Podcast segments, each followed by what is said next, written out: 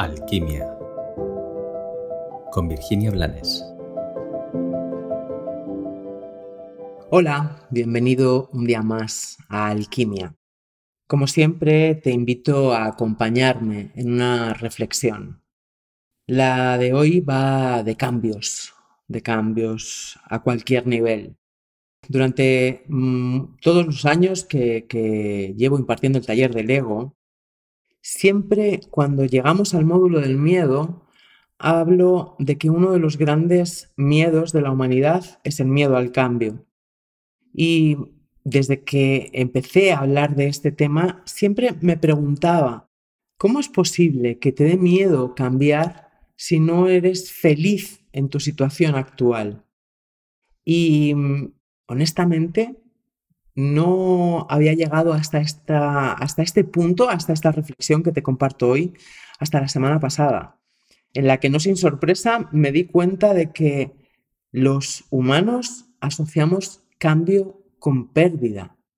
Y fue como, wow, qué, qué creencia tan enraizada y tan errada porque sí, claro, a veces un cambio va a implicar una pérdida, pero esto es como la muerte. La muerte, por duro que resulte para nuestro ego, por mucho que nos neguemos a verlo, es inevitable y la muerte de su humano siempre trae vida.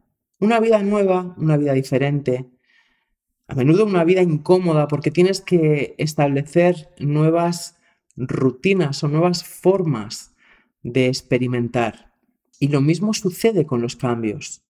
Un cambio es una transformación y en la transformación a veces hay que dejar atrás, pero es inevitable si queremos que se establezca lo nuevo.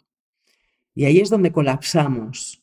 Como dice el refrán español de más vale pájaro en mano que ciento volando. Es como una inercia o, esa otra frase de virgencita, virgencita, que me quede como estoy, que son frases para mí muy negativas. No quiero quedarme como estoy si no soy feliz. No quiero quedarme así si no me siento plena, si no estoy siendo yo, si no me estoy manifestando más allá de los límites impuestos.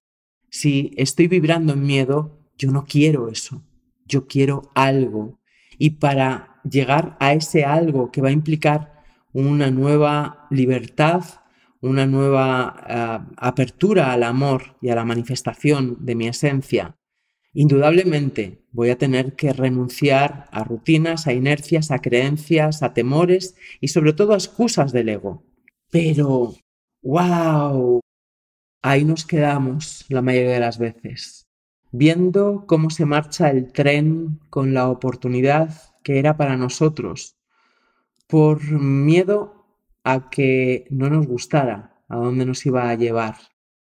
Como, como oí el otro día en, en Matrix, en Matrix 4, la frase era algo así como vivimos deseando lo que no tenemos y temiendo perder lo que tenemos.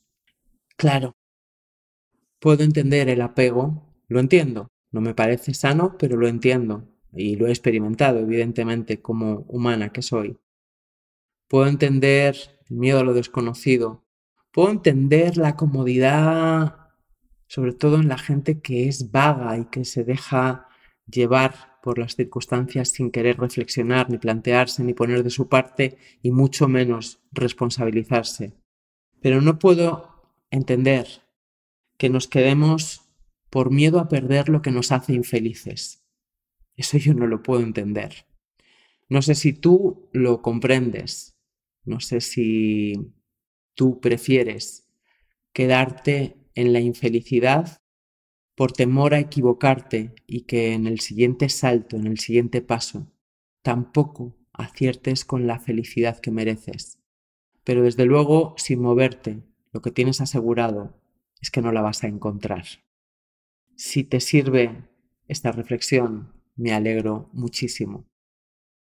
Un granito más en este camino de transformación que confío en que nos acerque al hogar.